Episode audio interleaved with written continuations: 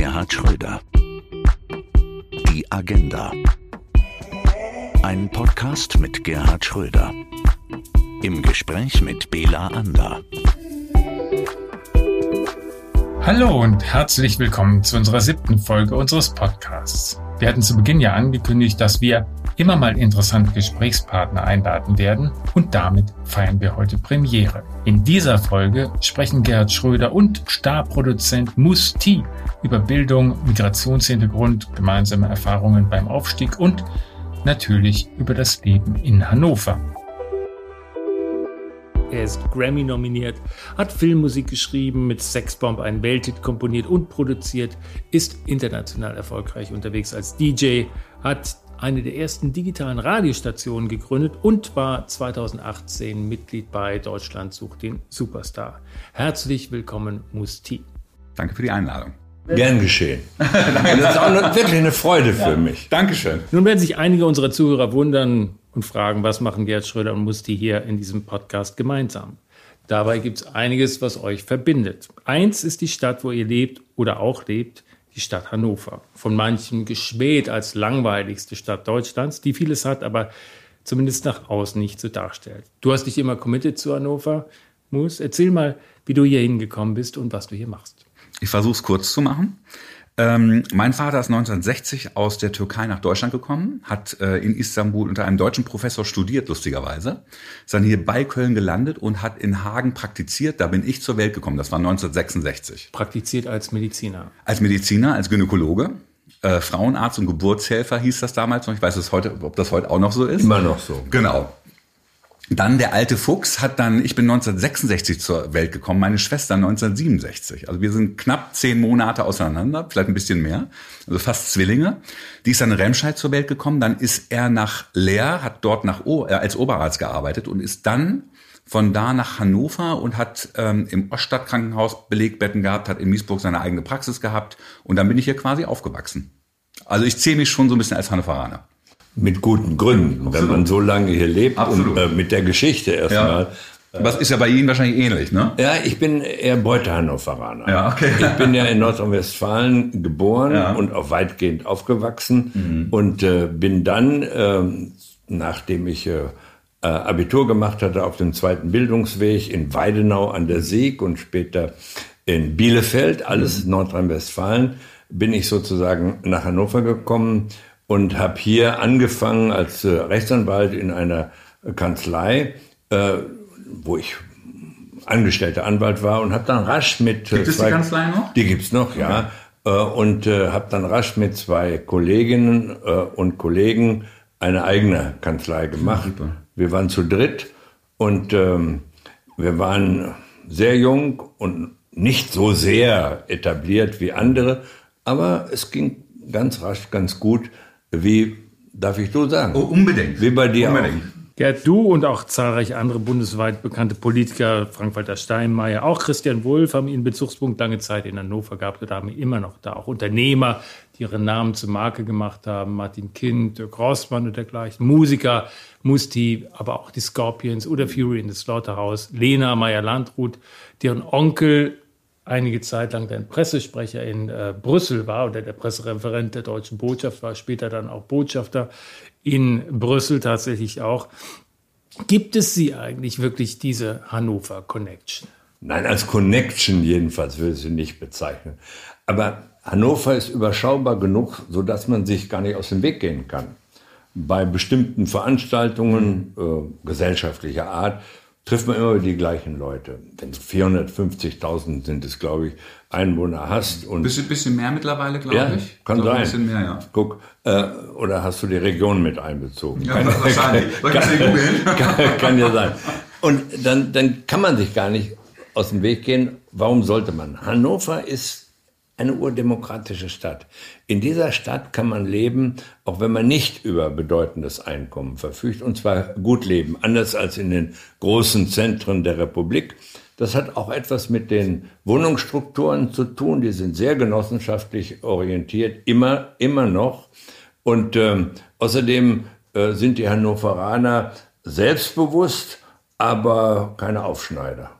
Hm, Das stimmt. Obwohl Connection, also wenn man den Begriff so ein bisschen aufweicht, jetzt nicht sehr mafiös gesehen, sondern eher so ein bisschen freundschaftlich, finde ich schon, dass man hier eine gute Nähe hat in Hannover. Das stimmt. Ne? Ja. Also ich erinnere mich dran, wenn Sie auch oft mal so einen Spaziergang in der Stadt Wir machen, das war noch Du eingelassen. also, Entschuldigung, genau. Wenn, wenn du wenn du einen Spaziergang machst, irgendwie auch mit Familie, ist normal. Die Leute sehen das, die die akzeptieren das, das ist, da dreht keiner durch und man ist nicht so. Ich glaube, in Berlin gibt's ja eher schon so ein Viertel für Politiker, allein durch die durch die Ja. ne, Regierungssitz und so. Und hier, ich fand das immer sehr sehr angenehm. Und wenn man was vom Ministerpräsidenten braucht, dann ruft man den mal an.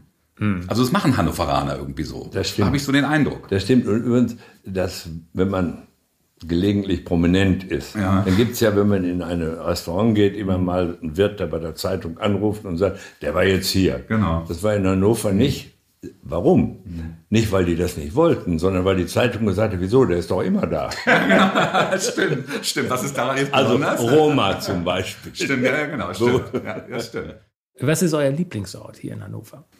Du zuerst. Also ich meine, Also hier finde ich es aber auch gerade ganz schön. eben hier ist, hier ist es schön, das ist ein tolles Büro. Das, Hier ist äh, bei dir im Büro, Gerhard? Hier dran. ist mein Büro, mein Anwaltsbüro. Äh, Das für den Ex-Kanzler ist in Berlin. Aber hier fühle ich mich wirklich wohl. Gibt es eine Menge an Kunst, wie ihr gesehen habt. Äh, Und äh, hier unten gibt es ein wunderbares Lokal, heißt Zurück zum Glück. Äh, Das ist etwas sehr ökologisch ausgerichtet, aber äh, man darf da auch Fleisch essen. Also dann, dann konter ich natürlich auch mit einem Lokal. Also mein Lieblingsort ist auf dem Expo-Gelände unsere Terrasse vom Funky Kitchen. Ist Oben dein unserem- Restaurant? Genau, das ist ein Restaurant, das gehört zu unserem Studiokomplex, der ehemalig belgische Pavillon, der Peppermint Pavillon. Kenne ich nicht, da muss ich mal hin. Hiermit die Einladung ausgesprochen. Wunderbar. ähm, und ähm, das ist wirklich, also auch äh, ganz, ganz, also da würde tatsächlich ein, ein, ein, ein Politiker, ein hochrangiger Kanzler sitzen, da würde aber auch ein barfüßiger Musiker sitzen. Also eine ganz, ganz tolle Mischung an Menschen. Und äh, da gibt's dann teilweise dann auch schon ein bisschen Inspiration so für Musik und so. Das ist wirklich toll. Sehr gut. Ja. Wenn ich jetzt angeregt durch euren tollen Austausch hier äh, sage, ich will mal unbedingt Hannover erkunden, was soll ich mir angucken außer Maschsee und Eilenriede, unseren Central Park? Hier? Naja, hier gibt's mehr an Kultur, als man vermutet in Hannover. Also Sprengelmuseum zum Beispiel. Ist ja interessant. Als Museen in Schwierigkeiten kamen, hat Hannover das Sprengelmuseum einen neuen Anbau gemacht. Egal, äh, wie die finanzielle Anspannung war. Und die war hier nicht weniger groß als woanders. Und ähm, äh, Hannover ist eine offene Stadt. Äh, und sieht man am Maschsee, feiert gerne, traut man den Hannoverern gar nicht zu, aber feiert sehr demokratisch. Es gibt keine elitären Zirkel. Ein paar gibt es sicher auch, ich kenne die nicht. Aber man feiert miteinander, zum Beispiel um den Maschsee herum. und da sehen Sie wirklich, du, Hannover. Das stimmt. Was ist dein Geheimtipp, Muss? Ach, gute Frage. Also wenn man natürlich Leute beeindrucken will, finde ich die Herrenhäuser Gärten schon echt prädestiniert, muss man wirklich sagen. Ich finde aber auch gut, dass man den Leuten auch zeigen kann, dass wir auch so ein bisschen Berlin hier haben. Das ist für mich Linden immer. Wenn man da so ein bisschen, ne, also wenn man da so ein bisschen mal hingeht und Der dann, Hannoveraner Bezirk Linden. ja, absolut. Ja, man muss dazu wissen, das war früher das klassische Arbeiterviertel. okay. Und natürlich zwei Drittel SPD-Wähler. Heute ist, das das, heute ist das das klassische Grünenviertel. Äh, und äh, nicht zwei Drittel Grüne, aber bedauerlicherweise mehr als SPD. Zeigt auch den Wandel der Zeit ein bisschen. Das zeigt es in der Tat und vielleicht haben unsere auch was verschlafen. Was jeden von euch charakterisiert, ist ja auch, dass hier jeder auf seine Art und Weise Grenzen durchbrochen hat. Du, Gerhard, hast einen eigenen Podcast darüber gemacht, über deinen Weg, My Way. Musti, von dir weiß man wenig. Du hast es beschrieben, du bist äh, geboren als Sohn eines türkischen Einwanderers. Nicht der klassische Türke, der äh, gekommen ist äh, als Gastarbeiter. als Gastarbeiter äh, sofort am Band. Aber im Prinzip, Mediziner. ja, aber im Prinzip ist es ja ein Gastarbeiter, ne, oder? Ja, also als, naja, aber ich meine schon hochqualifiziert. Ja, das stimmt. Und hat es deswegen ein bisschen einfacher, aber vielleicht nicht nur einfach. ja, das Hattest stimmt. du es auch einfacher oder hast du in deinem Aufwachsen auch Ressentiments erfahren von Mitschülern oder, oder Also ich denke natürlich schon oft zurück und frage, wie war es bei mir in der Schulzeit? Jetzt gerade wenn du, wenn du heute das Thema Rassismus ist ja wirklich omnipräsent. Und ich habe das aber nicht so erfahren damals, muss ich wirklich sagen. Also wir haben ja hier natürlich mit VW irgendwie die klassische, Ja. klassische Firma der, der Gastarbeiter quasi. Und ich weiß, dass wir, bei uns waren es so damals die Italiener, über die man sich so ein bisschen mal lustig machte, wenn das aber auch nicht böse. Aber ich, ich glaube, bei uns in der Schule gab es noch einen anderen Türken außer mir. Das war's. Und das war eine hervorragende Schulausbildung, Gymnasium irgendwann und das war wirklich toll. Und äh, ich weiß nicht, ob ich die Augen verschlossen habe, aber vielleicht war es auch ein, auch ein gutes Niveau, was man hatte damals in der Schule. Da war ich schlechter dran als du. Ehrlich? Weißt du, ich habe am Dorf gelebt und äh, wir lebten von Sozialhilfe. Mhm.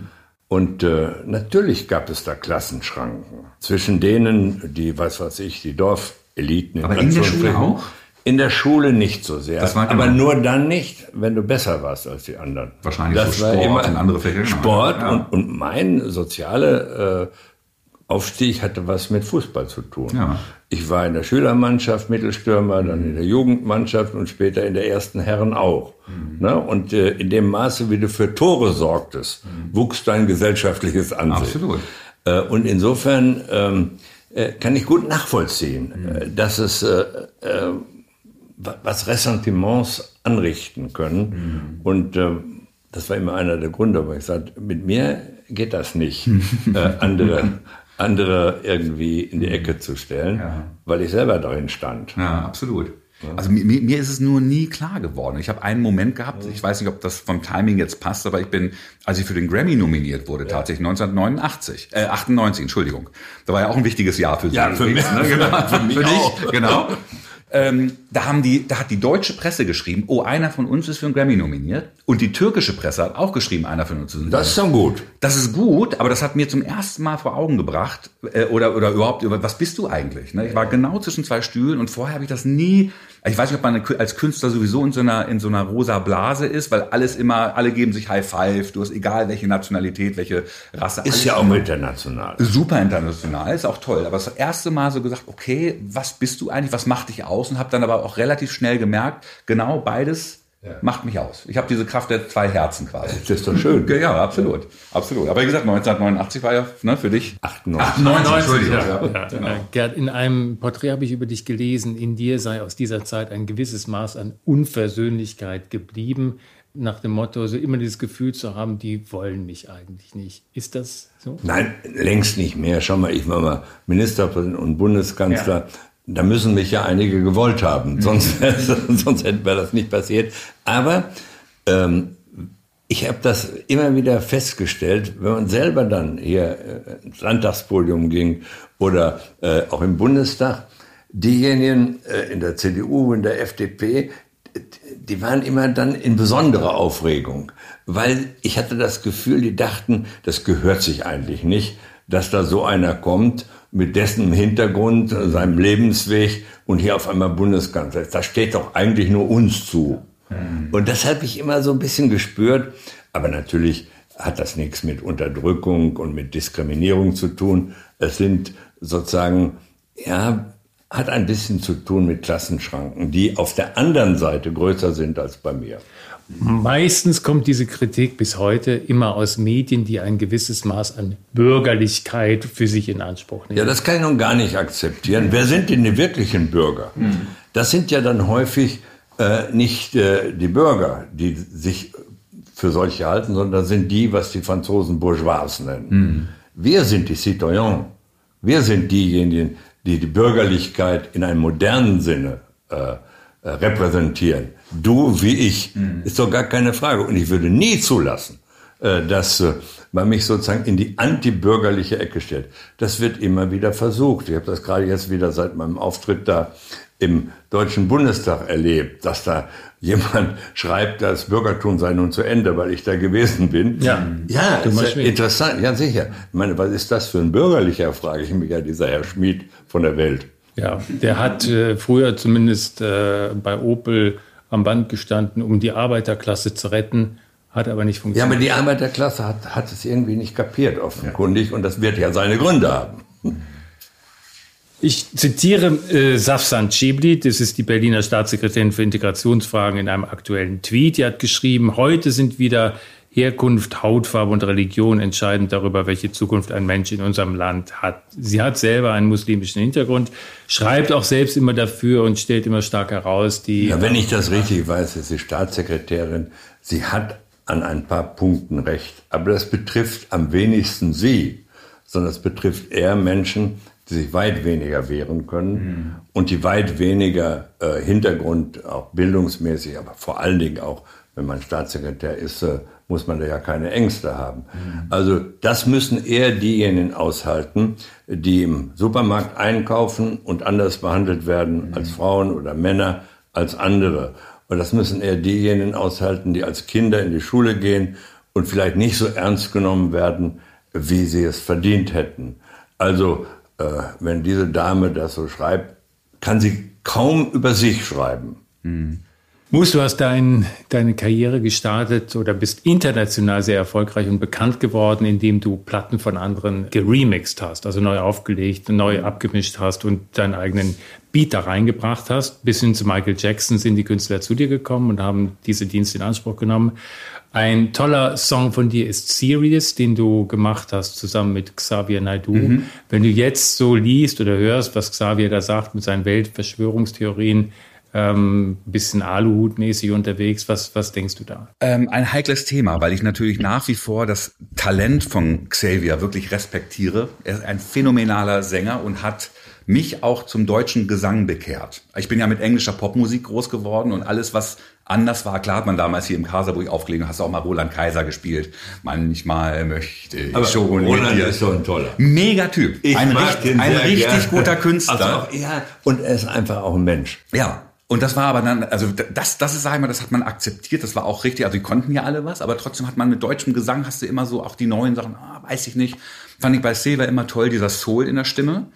Und ähm, ist auch gar nicht so lange her, da hat er ein Konzert gehabt, da haben wir bei uns auf der Terrasse noch im Restaurant gegessen und so. Und wie auf einmal so ein, so ein Sinneswandel, also so sehe ich das quasi, wie sich das auf einmal so verändert und, und man da auch so ein bisschen mal hinter die Kulissen sich googelt quasi und auch schaut irgendwie, warum denkt der so und was hat er noch für Leute im Schlepptau, das macht einem schon echt Angst. Und dann denke ich auch so, hey, ich finde es gut, wenn man sich als Musiker und Künstler auch mal breiter aufstellt und auch mal eine Meinung hat. Aber das finde ich, also ich bin da teilweise sprachlos und sage dann auch so, also damit kann ich mich nicht mehr identifizieren. Ich habe damals auch als, er war, saß ja bei DSDS in der letzten Jury und ist dann ja da auch rausgeflogen. Ich war tatsächlich jetzt noch vor Corona, als dieses Thema hochkam, Ende Februar war ich in Asien, in Thailand. Und dann habe ich das irgendwie, habe ich da hab ich einen Tweet gesehen, habe gesagt, das gibt's doch nicht. Habe ich erstmal seine Ex-Frau angerufen, die ihn managt. Habe gesagt irgendwie, äh, was geht da? Kannst du mir darüber was sagen? Dann habe ich versucht, ihn zu erreichen. Da ging aber auch keiner ran. Also ich wollte da eine Meinung mal von den Leuten selbst haben. Und dann äh, haben mich natürlich auch Leute angeschrieben, du kennst den doch und was sagst du? Dann habe ich gesagt, du, also das ist für mich irgendwie nicht der Xavier, den ich kenne.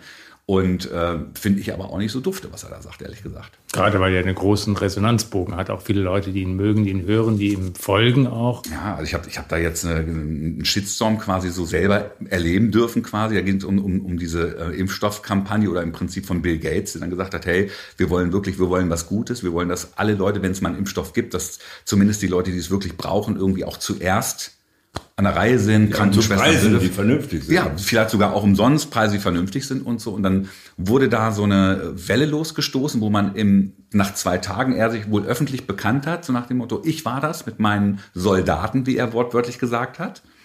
Und wir haben alle bekehrt. Also so ein, so ein Wortlaut ist da irgendwie. Aber im Prinzip fällt das äh, äh Gerd jetzt unter diese Menschen, also die Verschwörungstheoretiker. Ja, die vom, vom, also so. Ja. Wo man so sagt, da sind auch vielleicht Leute, die sind eigentlich nicht dumm Nee. Ne? Also, Aber sie brauchen vielleicht eine Erklärung und haben keine. Und, äh, und haben auch keine, die im Sinn erklärt. Die, ja, eben. Die, die äh, billigste ist dann eine Verschwörung zu vermuten. Absolut, das ist immer einfach zu verstehen und also das ist schon strange und gerade, aber also mir macht das Sorge, wenn du wenn du jetzt in Amerika das hast mit diesen wirklich unterschiedlichen äh, Bevölkerungsstrukturen, aber in, auch in Deutschland, wo du sagst, also hier auch wie mit der Krise umgegangen wurde, muss ich laienhaft einfach sagen, fand ich mega. Nun, das fand ist äh, das ist nicht eine Laienposition, ja. sondern es wie auch meine. Nein, ja. ich muss ja, ja, sagen, es gibt kaum ein Land, hm. in dem man in einer solchen Situation äh, besser und lieber lebt als in Deutschland. Ist so. Das haben die, und das muss ich auch mit Respekt vor der Kanzlerin, vor ja. der Bundesregierung sagen, richtig gut gemacht. Richtig gut. Also man kann es nicht äh, bestreiten. Ich will nur leise anmerken, in der Heimat meiner wunderbaren Frau Südkorea haben sie es auch gut gemacht. Absolut, ja, absolut.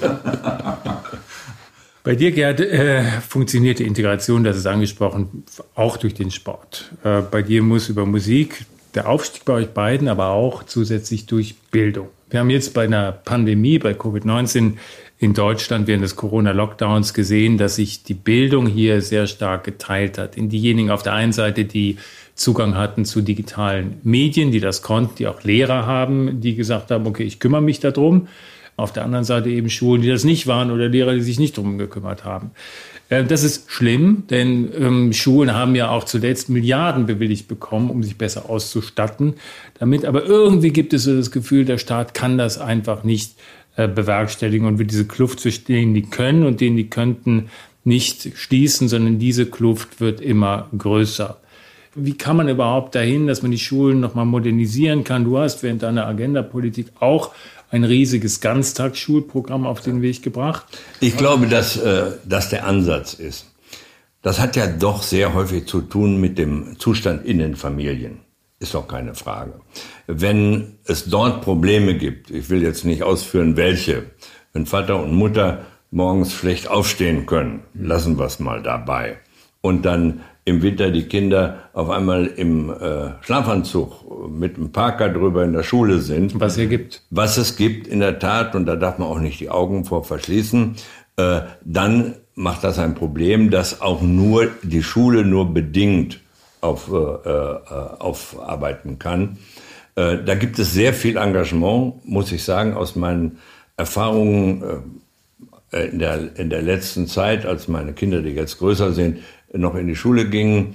Äh, aber sie können es nicht allein. Es gibt äh, beachtliche Initiativen, ich habe einige auch unterstützt, die zum Beispiel Brötchen einsammeln äh, von den Bäckern, die die wirklich kostenlos zur Verfügung stellen und dann engagieren. Und ich habe das mit unterstützt, eine Kraft, die vor dem Schulbeginn Brötchen schmiert, damit die eigentlich mal mit einem Frühstück in den Unterricht kommt.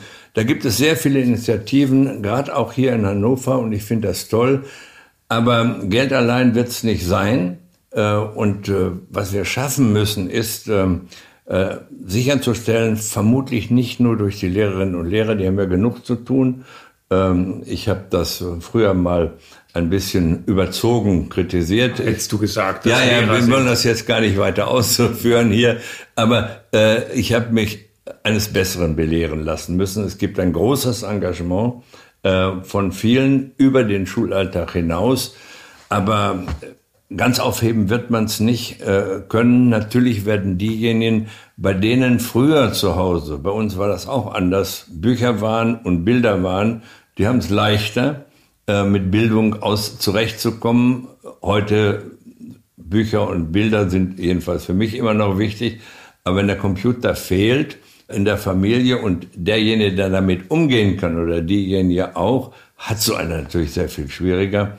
Äh, Gott sei Dank äh, bin ich nicht äh, derjenige, der die Kinder lehren muss, wie man mit Computern umgeht, denn ich komme gerade mit dem Handy zurecht, aber das ist dann. Aber Podcast geht schon. Podcast, Podcast geht, da kannst du ja wieder reden einfach. Genau.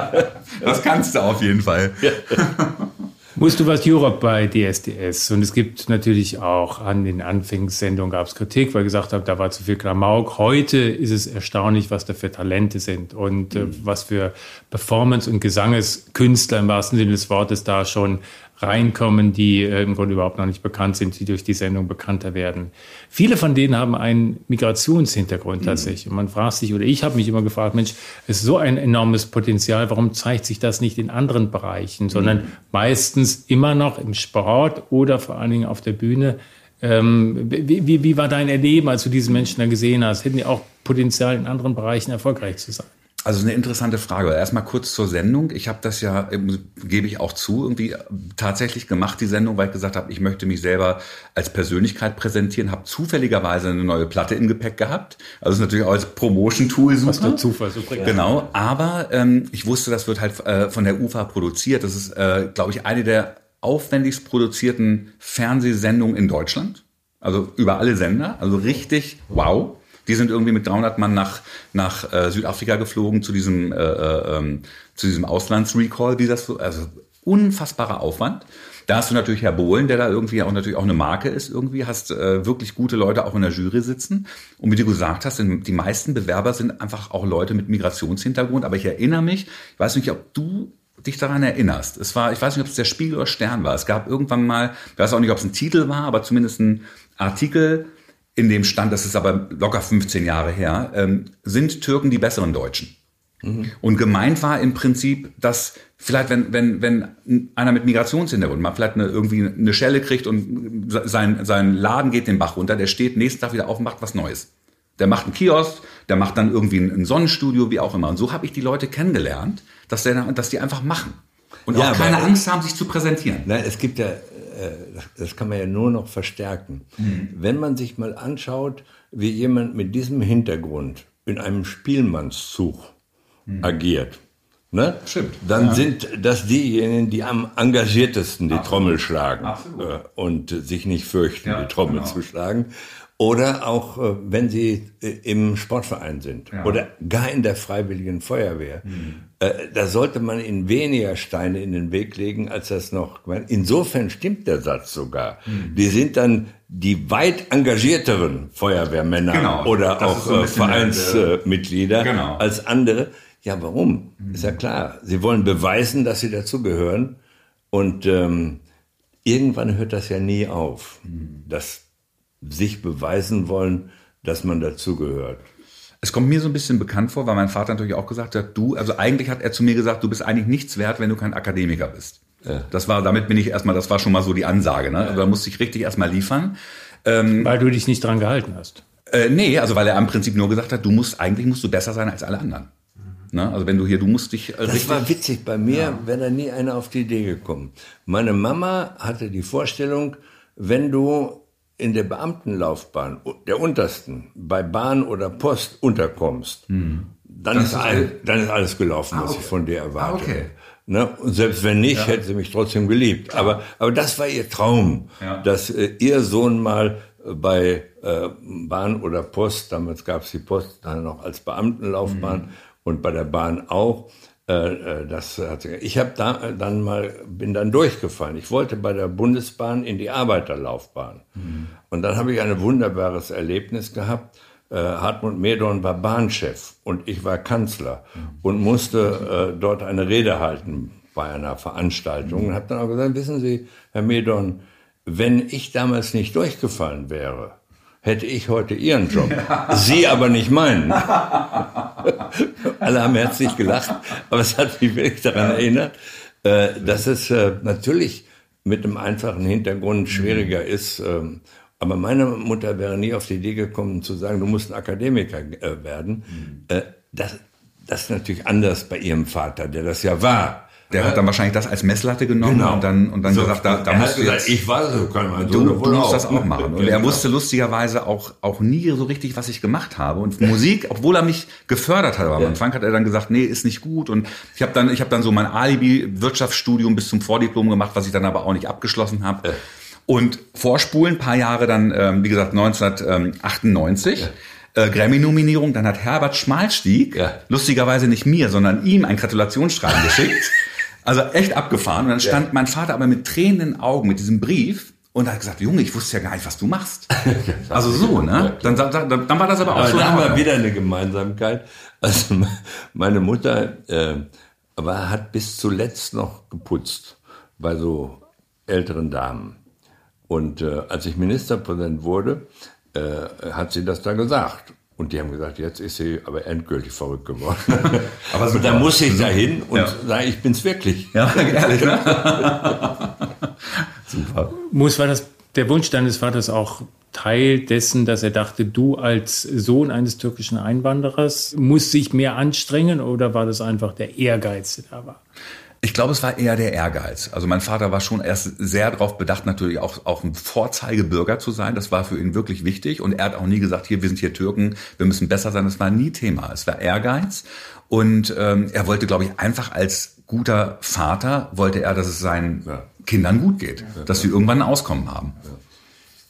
Du engagierst dich gegen im Kampf gegen Rechts, du genauso, Gerhard, als Vorsitzender des Vereins Gesicht zeigen.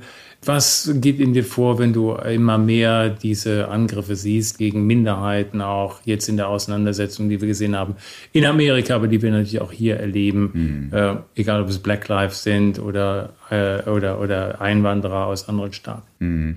Also bei mir ist natürlich so, ich arbeite 80 Prozent mit, mit äh, afroamerikanischen Künstlern oder mit, mit äh, Künstlern dunkler Hautfarbe. Und es war lustigerweise nie Thema. Ne, also, und jetzt denkst du natürlich drüber nach. Und, und die Leute sagen mir auch, ja, okay, hey, das gibt's natürlich auch außerhalb unseres Spektrums. Und ähm, tut mir sehr weh. Und ich bin der Meinung, dass du natürlich aktiv was machen musst, aber auch erstmal vor deiner Haustür kehren musst. Also ich glaube, wenn du selber Vorbild bist, ja. Ne? Und, und, und das versuche ich zum Beispiel im Kleinen zu sein. Ich habe zum, mein Businesspartner ist Jamaikaner, ne? der Errol irgendwie auch dunkle Hautfarbe. Und wir leben das und, und das wird, das wird, ich glaube, so als äh, äh, ähm, wenn die Leute das so wahrnehmen und du dich dann peu à peu vorarbeitest, ich glaube, das Wichtigste, was du erstmal machen kannst. Ich glaube, dass politisch betrachtet mhm. ein, ich nenne das mal Bodensatz von mhm. Rechtsradikalen, es in den europäischen Gesellschaften, auch in den außereuropäischen, immer gegeben hat und immer geben wird. In Deutschland ist das eine Zeit lang unter der Decke gehalten mhm. worden. Einfach deswegen, weil rechts diskriminiert war durch die Nazizeit und links diskriminiert war äh, durch die Existenz der DDR, die ja sozusagen ihre Loyalität äh, nicht äh, im eigenen Land, sondern mehr in Moskau hatte. Das ist vorbei und deswegen gibt es in äh, Deutschland so etwas wie die Europäisierung der, äh, der Parteiensituation. Mhm. Es existiert links von der SPD was, ohne radikal zu sein, rechts von der äh, CDU was, leider sehr radikal. Mhm. So. Und das muss man jetzt mal einordnen, darf auch nicht äh, das Kind mit dem Bade ausschütten und so, so tun, als wenn diese Republik sozusagen in eine Rechte sich entwickelt hätte. Das ist sie nicht. Äh, 80 Prozent, auch wenn sich das heute anders aufspaltet als früher, wo es nur die beiden Volksparteien gibt. Heute gibt es links von der SPD eine demokratische Bewegung und dann gibt es die Grünen. Äh, und äh, die Grünen sind ja auch im Grunde heute mehr CDU-lastig, als äh, das früher der Fall war. Mhm. Die AfD ist, glaube ich, ein Sonderfall, aber auch nicht wirklich gefährlich für die, äh, für die Stabilität der Republik. Wir werden mit denen leben müssen, auch weil ich, wenn ich äh, es äh, lieber nicht wollte. Mhm. Aber der Kampf muss ein demokratischer sein. Ich will ein Beispiel sagen. Ich halte das für falsch, wenn ähm, die im deutschen Parlament sitzen, im Bundestag und Anrecht auf einen Vizepräsidenten haben und man das denen immer verweigert. Der nicht, dass, weil ich nicht der AfD, nicht weil ich äh, denen das gönne oder so, ist nicht mein mein Kriterium. Mhm. Aber ich fürchte, diese Verweigerung hilft denen, mhm. Weil die bei ihren Leuten so als Underdogs genau sagen, wir sind die Underdogs, wir müssen zusammenhalten und ihr müsst mhm. bei der Stange bleiben. Mhm. Es ist nicht sehr klug, was da gemacht wird, nach meiner Auffassung. Aber es ist nun auch nicht eine zentrale Frage dieser Republik. Was ich ausdrücken möchte, ist nur, auch was die Frage der, äh, der Ränder angeht, auch was die Frage der Autonomen oder der Rechtsradikalen, dieser sogenannten Reichsbürger angeht, das ist alles unappetitlich, aber es ist nicht eine Bedrohung der Stabilität dieser Republik. Tatsächlich ist es so, dass in der Schule ja weitestgehend immer noch gelehrt wird, was seit Jahrzehnten gelehrt wird in Deutschland. Also es mhm. gibt Erdkunde, Bio, Mathe, manchmal Latein, Englisch, Sprachen und sowas, Geschichte, also die Klassiker. Ich habe mich immer gefragt, und viele Schüler fragen sich das mittlerweile, warum gibt es nicht noch andere Dinge, die, die wir zusätzlich erfahren? Also wenn ich mal was dazu sagen darf, das mag sein. Und äh, ich weiß nicht, was digitaler Unterricht heutzutage in den Schulen ist. Wenn er fehlen würde, wäre es misslich. Aber ich will wirklich eine Lanze brechen für das deutsche Schul- und Universitätssystem eines der wenigen Länder, wo jemand, der nicht mit dem goldenen Löffel im Mund geboren ist, eine Chance hat. Das stimmt. Deutschlands höhere und höchste Schulen, also die Universitäten, zu erreichen, ohne dass die Eltern ausbluten müssen. Finanziell meine ich mhm. das. Und deswegen, bei aller Kritik an dem einen oder anderen, die ich ja nun auch gepflegt habe, äh, dies ist ein Land, in dem man auch unter diesen Bedingungen, was Bildung angeht, er lieber lebt als zum Beispiel in Großbritannien, wo ja die Public Schools private sind und die öffentlichen Privates sind. und das ist ja unglaublich schon alleine, denn für die, für die Privates muss man nichts bezahlen, die taugen aber auch wenig. Und für die Public muss man richtig Geld auf den Tisch legen. Und die sind nicht so gut wie die deutschen Gymnasien. Und ich weiß, worüber ich rede. Nicht, dass ich da selber war. Aber es ist natürlich interessant, irgendwie, wenn man trotzdem so ein Bildungssystem vielleicht auf eine Stufe oder ungefähr auf eine Stufe wie mit Forschung, mit Technik, wie auch immer, dass man im internationalen Vergleich einfach modern dasteht. Das finde ich, das finde ich ganz gut. Also Deutschlandschulen neu denken schon. Also, also ich habe ein dummes Beispiel, aber ich habe einen Bekannten, äh, Michael Michalski, ich weiß nicht, ob ihr ihn kennt, ist ein Designer. Ja. Äh, äh, hat früher für Adidas gearbeitet ähm, und ähm, hatte die Aufgabe, der hatte eine, eine schwarze ähm, äh, American Express Karte und seine Aufgabe war in der Welt rumzureisen und Inspiration zu holen für mhm. Designs, für und so weiter und so fort. Ja. Und manchmal denkt man sich, hätte man so einen staatlichen Posten, ja. wo man im Prinzip wirklich einen hat, der sagt so, ich war bei meinem Bruder, der wohnt in Hongkong da war ich äh, vor einem Jahr und da habe ich gemerkt, dass in der U-Bahn, ich weiß nicht, ob das in Seoul auch so ist, ähm, alle äh, Handläufe automatisch desinfiziert werden. Wow. Ne, in der U-Bahn gehst du runter, das Ding ist schon clean irgendwie. Also ich so sage, wow. Also wenn das ich das für denkbar in Seoul, aber ich werde immer von meiner Ehefrau gefahren. Alles klar, okay. Das ist natürlich am Bett, das ist höchst desinfiziert. aber weißt du, was ich meine? Kleine, kleine Inspirationen von allen Kulturen, die man dann irgendwie mitbringt und sagt, vielleicht können wir unser System dadurch ein bisschen aufpeppen. Zurück zu Hannover. Ich bin ja geboren in Bonn, das ist in der Nähe von Köln. Da ist man natürlich mit der Kultur dann auch da, ist auch mit der Mundart dort. Da gibt es ein schönes Lied von den Höhnern. Die haben gemacht, hey Kölle, du bist ein Gefühl. Ne? Hey Köln, du bist ein Gefühl. Übersetzt, was für ein Gefühl ist Hannover? Mm, Liebe auf den zweiten Blick und äh, sehr geerdet. Das kann ich nur unterstreichen, das kann man nicht besser ausdrücken. Super. Gerhard Schröder, Musti, vielen Dank für das wunderbare Gespräch. Dankeschön.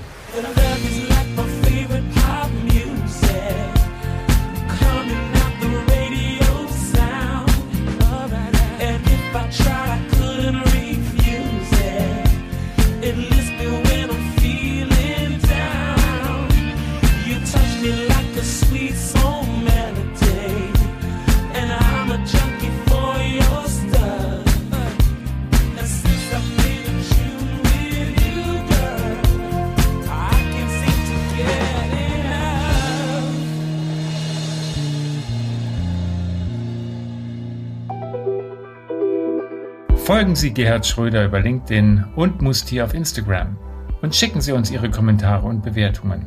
Wir freuen uns über Ihre Anregungen. Und abonnieren Sie gern diesen Podcast, wenn er Ihnen gefallen hat. Auch nächste Woche hören wir uns mit einer neuen Folge. Bis dahin alles Gute und bleiben Sie gesund. Ihr Bela Ander. Gerhard Schröder. Die Agenda. Eine Produktion von ABC Communication.